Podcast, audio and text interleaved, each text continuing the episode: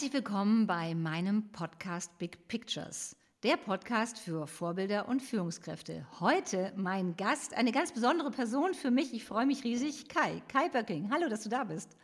Danke für die Einladung. Kai und mich verbinden ganz, ganz viele großartige Bilder. Wir kennen uns seit über 30 Jahren. Wir haben einen gemeinsamen Sohn und waren auch verheiratet. Ja, ich denke, wieder haben wir genug zu erzählen und genug über Big Pictures zu reden, oder? Ja, auf jeden Fall. Und, und äh, das Thema finde ich super spannend, weil das mein, mein ganzes Leben begleitet hat. Äh, und ich bin sehr froh, dass sich jetzt endlich jemand wie du da darum mal kümmert, um den Leuten klarzumachen, dass das extrem wichtig ist, dass man äh, nicht nur eins, sondern viele, viele große Bilder im Kopf hat in seinem Leben. Ja, dann fangen wir doch mal ein bisschen, erzähl mir erstmal ein bisschen was von dir. Du hast ja angefangen als Radiomoderator, bist dann lange im Fernsehen gewesen, hast viele TV-Shows moderiert. Ja, und heute bist du hinter die Kamera gegangen und äh, produzierst viele Fernsehsendungen, Reisesendungen und bist sogar Verleger von einer Zeitung. Ja, und was, wie steht denn das für dich im Zusammenhang, weil du gerade auch erzählt hast von Big Pictures? Ja, im Grunde, im Grunde war es in meinem ganzen Leben so. Also zumindest ab, äh, ab einer Zeit, als ich so ungefähr 15 war, wo ich so mein erstes Bild hatte für mein Leben, nämlich äh, Journalist zu werden. Und ich habe, bin in Neuss groß geworden im Rheinland und habe äh, angefangen, ähm, am Wochenende bei einer Zeitung zu arbeiten. Am Anfang ganz einfach, einfach Telefondienst zu machen. Und irgendwann kamen dann die ersten Artikel, das heißt, ähm, das ist eine Lokalzeitung und wenn man anfängt, dann darf man als erstes zu den Kaninchenzüchtervereinen, man darf zum, zum Sportverein, äh, zur Jahreshauptversammlung. Und so habe ich mir dann die ersten Sporen im wahrsten Sinne des Wortes verdient. Äh, um es kurz zu sagen, es waren meistens vier bis fünf Stunden abends, die dann äh, so eine Versammlung dauerte und daraus wurden dann 20 oder 30 Zeilen irgendwann später in der, in der Neuss-Grevenbrucher Zeitung. Aber es war damals eben auch schon genau das, dass ich gedacht habe, hey, das ist so das, was du machen willst. Und ich hatte ähm, noch überhaupt keine Pläne, äh, Radio zu machen oder Fernsehen zu machen. Ich wollte eigentlich, ich wollte eigentlich studieren und dann zum WDR gehen und ähm, ein seriöser Auslandskorrespondent werden. Das war so mein erstes Big Picture. Aber ähm, es, äh, es war immer schon da, dieses Bild, in diesen Job zu gehen, in diese Medien zu gehen. Und ich bin dann nach München gegangen zum Studieren und da hat das Ganze dann irgendwie Tempo aufgenommen. Ähm, dass ich gar nicht mehr für eine Zeitung gearbeitet habe, sondern dann mich einfach bei einem Radiosender vorgestellt habe äh, und über diesen Radiosender dann schließlich zum Fernsehen kam. Was ich daraus gelernt habe, und das passt ja gut zu deinem Thema, ist, dass diese Bilder sich auch verändern können, diese Big Picture, die man im Leben hat. Zumindest mal ähm, um es so in deinem Terminus zu sagen, die, die Farbzusammenstellung oder die Farbtemperatur. Der Rahmen war eigentlich immer schon da, seitdem ich 15 bin, eben in den Medien zu arbeiten, aber inhaltlich habe ich es dann doch ein bisschen übermalt zwischendurch mal ähm, oder wieder abgekratzt, je nachdem, wie man sehen will. Aber ich hatte dieses Bild immer und äh, das hat sich eigentlich durchgezogen äh, in meinem Leben, weil es natürlich auch da Brüche gab, was gerade was meinen mein Berufsweg äh, betroffen hat oder betrifft. Ich ähm, habe ja irgendwann aufgehört, vor der Kamera so viel zu machen. Ich habe fast 20 Jahre nur moderiert im Radio und im Fernsehen und habe dann irgendwann entschlossen, mein Big Picture muss sich mal wieder ändern indem ich wieder zurückgehe zum Journalismus und anfange, Filme zu drehen. Und das mache ich mittlerweile auch schon seit, seit 20 Jahren wieder. Ähm, und so hat sich dieses, dieses Bild von, von mir in meinem Leben oder von meinem Leben wieder verändert. Wenn du jetzt, jetzt hast du ja ganz viel von dir erzählt. Jetzt fangen wir mal nochmal, wenn du nochmal zurückblickst. Es ist ja für uns alle, haben ja auch Vorbilder immer eine besondere Bedeutung. Hast du in deinem Leben und in deiner beruflichen Zeit Vorbilder gehabt? Ja, ich bin, ich habe immer Vorbilder in meinem Leben gehabt. Mein Vater ist leider sehr früh gestorben, also das heißt, ich bin, äh, bin aufgewachsen äh, mit meiner Mutter und meinen älteren Geschwistern. Ähm, da ist das so mit dem, mit dem, sagen wir mal, mit dem männlichen, väterlichen Vorbild so ein bisschen schwierig. Meine Mutter hat dann, hat dann ihren jetzigen Mann kennengelernt und alles toll und der ist, der ist wie ein Vater äh, zu mir. Ähm, aber es ist, glaube ich, in meinem Leben immer so ein bisschen andere Ausrichtung gewesen. Ähm, ich habe ich hab natürlich gerade in der Zeit, als ich angefangen habe, diesen Fernsehjob zu machen, und das war wirklich von 0 auf 100, man, man kann das gar nicht oft genug sagen, das war wirklich von einem Tag auf den anderen hat sich mein Leben äh, geändert. Ähm, du weißt das ja, in der Zeit haben wir uns ja, haben wir uns ja damals kennengelernt. Äh, das war vom kleinen Studenten und äh, Aushilfsradiomoderator und Radioredakteur auf einmal Fernsehstar mit einer Sendung Formel 1, die damals einen ähnlichen Stellenwert hatte wie Wetten das heute. Und ähm, das war so ein Riesensprung. Und ich habe mich eigentlich immer orientiert an Menschen, die äh, die gleichen Visionen hatten. Und man lernt ja dann relativ schnell auch, auch äh, Menschen in seinem Umfeld kennen, die einem gut tun und die einem nicht gut tun. Ich habe mich immer an die gehalten, die ich wirklich kreativ fand. Und wenn wir gerade das Thema Wetten das erwähnen, ähm, einer der ersten Kollegen, den ich kennengelernt habe, war wirklich Thomas Gottschalk. Ich war eingeladen bei Wetten das und habe mir das angeguckt und hinterher habe ich den kennengelernt und habe gedacht, das ist sau cool, wie der das macht. Der, der lernt überhaupt nichts auswendig, der hat Riesentafeln, von denen er abliest äh, mit Stichworten und der bewegt sich frei. Und das war so eher jemand, wo ich gedacht habe, wow, das ist ja wirklich cool. Ja, man kann Fernsehen auch machen, ohne in so einem Korsett zu sein, äh, sondern man kann es auch frei machen und, und persönlich machen. Und das war äh, neben Frank Elster, den ich dann kurz danach kennengelernte, wirklich die beiden Fernsehleute, die mich am meisten beeindruckt haben.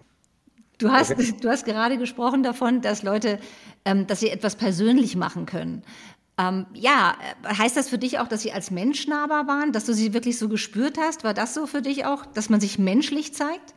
Ähm, das ist, das äh, ist eine sehr, sehr gute und, und, und richtige Frage, weil Fernsehen für mich immer etwas war, ähm, was immer persönlich ist. Also wenn ich vor der Kamera gestanden habe, genauso wie jetzt als Filmemacher, ich kann nur gut arbeiten und professionell arbeiten, wenn es mir Spaß macht. Ich habe ich habe viele, viele Sendungen moderiert, wo das eben nicht so war. Und der Frank Elstner hat mal zu mir gesagt, wissen Sie was, Herr Böcking, äh, Sie sind ein sauguter Moderator, aber nur, wenn Sie das mögen, was Sie da gerade tun. Und wenn Sie ein Format moderieren sollen, was Ihnen nicht liegt oder wo Sie keinen Bock drauf haben, sind Sie ganz schlecht.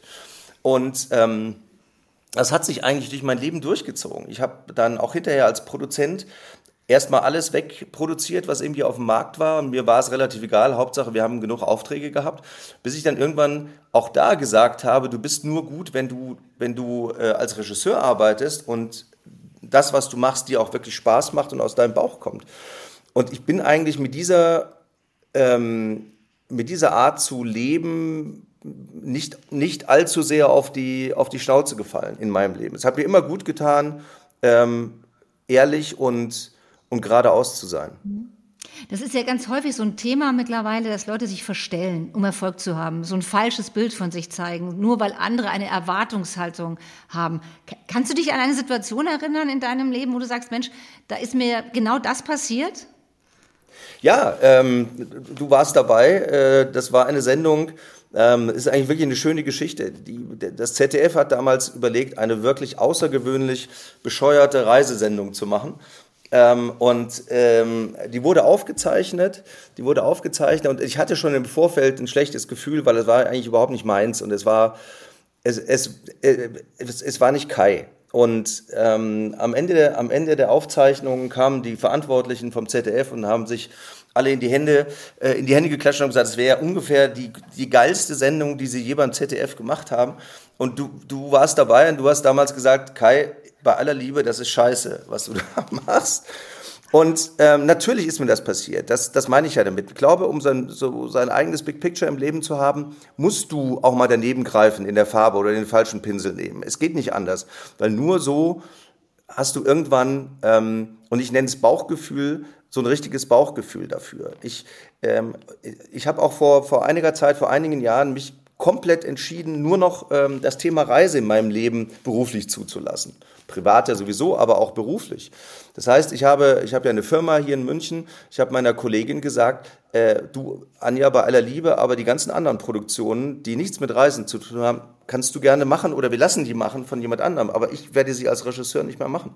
Und daraufhin habe ich dann ein Jahr später auch noch eine Zeitung aufgemacht, die sich mit dem Thema Reisen befasst. Also alles, alles in einem Rahmen, sage ich, aber andere Farben.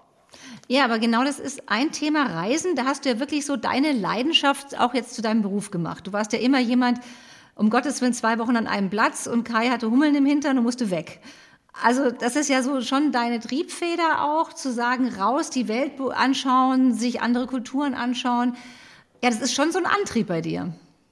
Äh, absolut. Äh, und es begann, begann äh, in den 90ern, in meinem letzten Jahr als Formel-1-Moderator, weil dann ging, hieß es, äh, wir gehen raus aus dem Studio, wir schicken den Keimer rum, äh, rund um die Welt, was die auch gemacht haben in diesem Jahr. Ich war, glaube ich, in 30 verschiedenen Ländern in einem Jahr.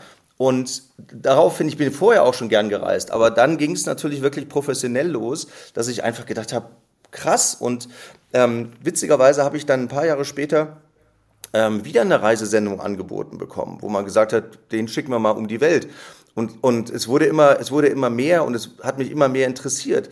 Äh, und und dann kamen die Produktionen dazu. Ich habe am Anfang eigentlich nur Reisedokus gedreht, Hoteleröffnungen in der ganzen Welt.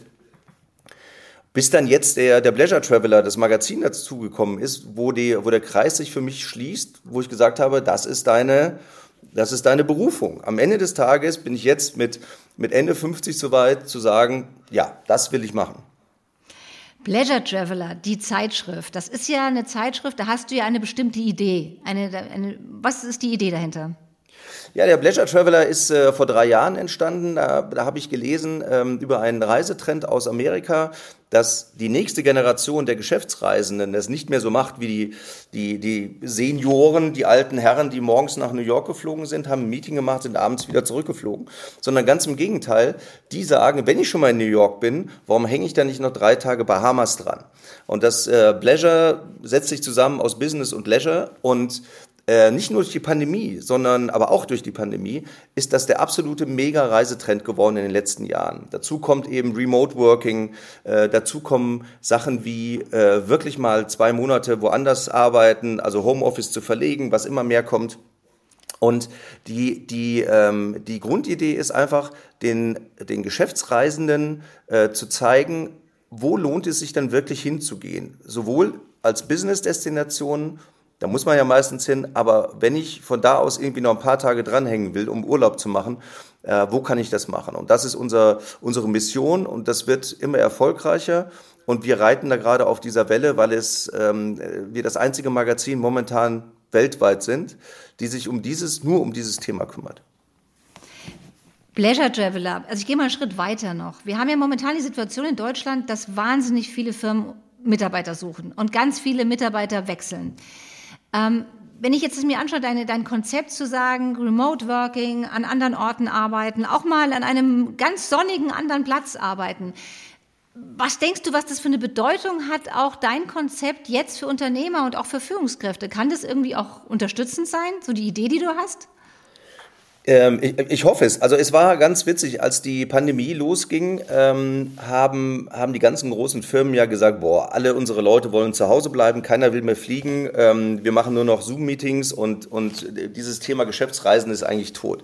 Das hat sich nach einem Jahr relativ schnell geändert, ähm, weil dann ganz viele Leute gesagt haben, sie wollen wieder raus. Und jetzt kommt die Komponente dazu, dass in dieser Zeit dieses ganze Thema Remote Working, äh, Serviced Apartments, ähm, im Ausland arbeiten, äh, immer, immer stärker geworden ist. Und der Trend bei ganz vielen Firmen geht zum Beispiel dahin, zu sagen, wir haben nur noch äh, 50 Prozent Kapazität unserer Büros für unsere Mitarbeiter.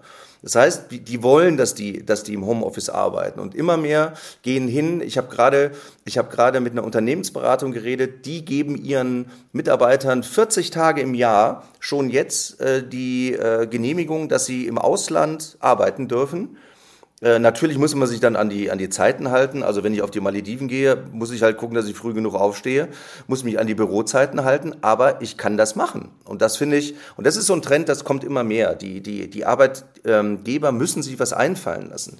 Das ist ja Arbeitskräftemangel.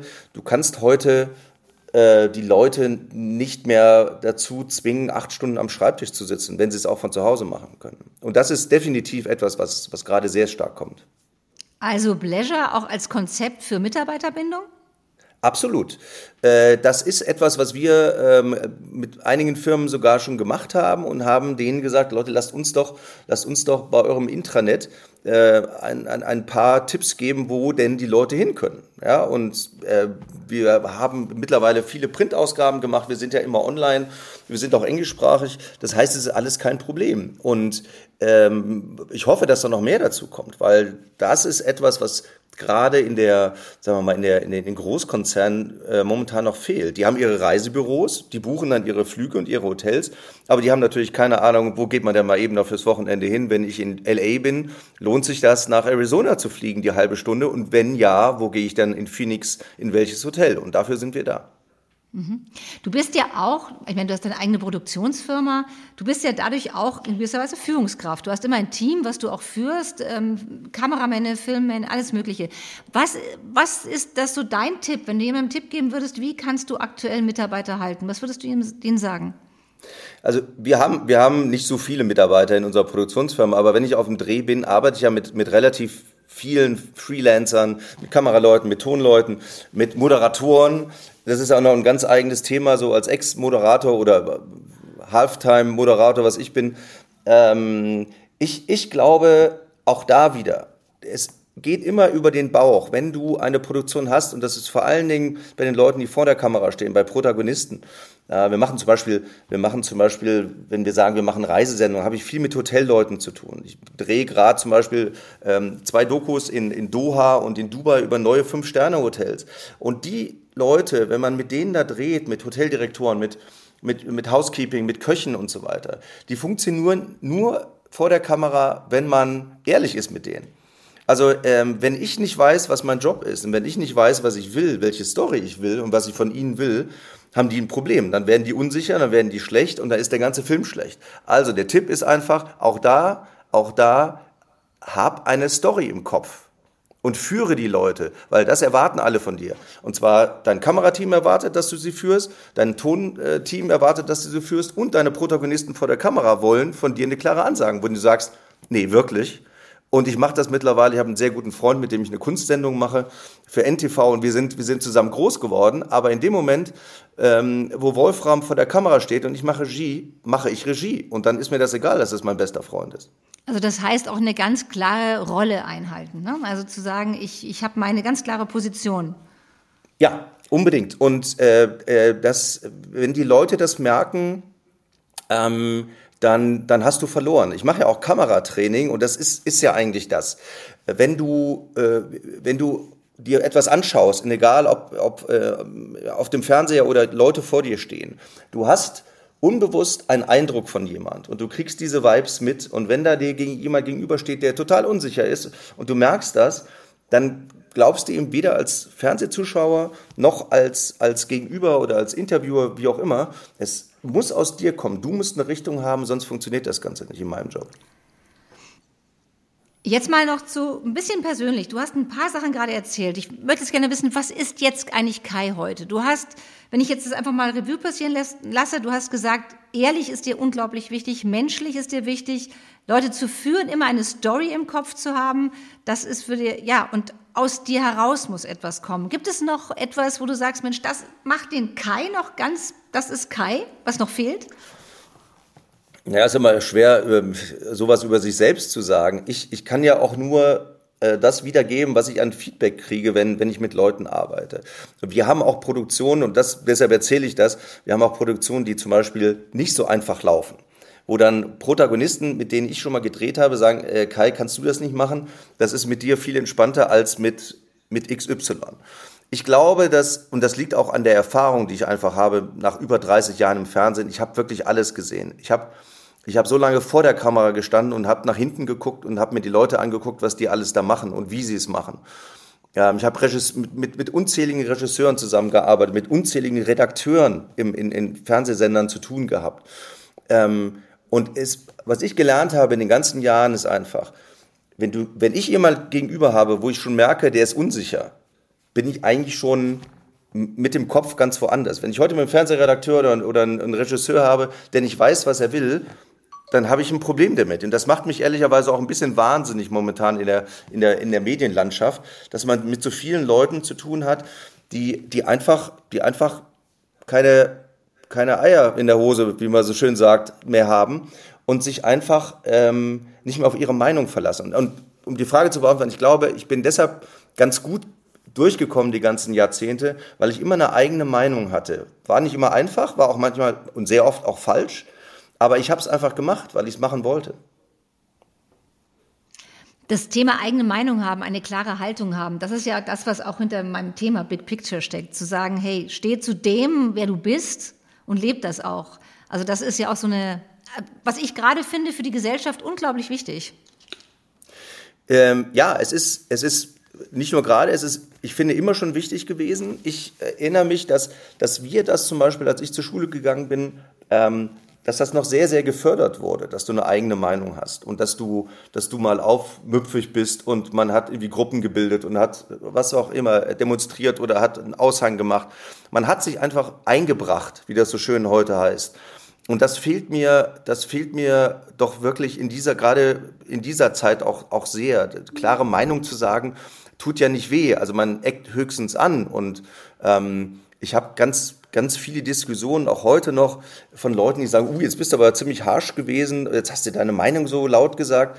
Ähm, ich, ich, ich habe in meinem Leben sogar schon wirklich von einer Sendergruppe den obersten Chef angerufen, weil ich gesagt habe, Leute, ihr habt mir eine Idee geklaut, ähm, woraufhin ich quasi erstmal geblockt wurde für ein halbes Jahr und ein Jahr später hat mich ein Unternehmensberater angerufen und hat gefragt, ob ich in den Vorstand will auf Wunsch dieses, äh, dieses Senderchefs. Also es ist ja nicht immer so, nur wenn man sich mal streitet, dass man, dass man dann nicht mehr miteinander reden kann. Ja? Es bleibt dabei, wenn du, wenn du eine Linie hast und, und eine klare Kante und äh, zu dem stehst, was du machst, dann geht das. Ich meine, man muss sich einfach vorstellen, meine Umf mein Umfeld, ich meine, du bist ja, du bist ja auch dabei seit vielen, vielen Jahren.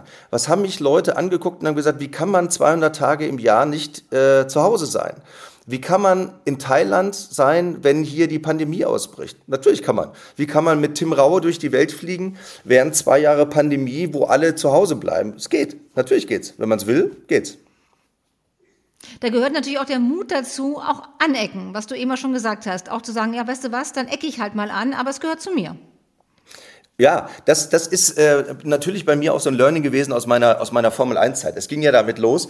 Äh, und Gott, ich bin froh, dass es damals noch kein Internet gab. Ja? Aber äh, damals hat man noch geschrieben, wenn irgendwas nicht gepasst hat, äh, eine Karte oder ein Brief oder sonst was. Und davon sind ja körbeweise Anfang der, Anfang der 90er, Ende der 80er dann angekommen jede Woche. Ähm, und was ich gelernt habe im Laufe der Zeit, ist einfach, es gibt immer Kritiker. Das, das, was du machst oder was ich mache, gibt es immer Leute, denen gefällt das nicht. Ob das ein Film ist oder ob das eine Moderation ist oder sonst was.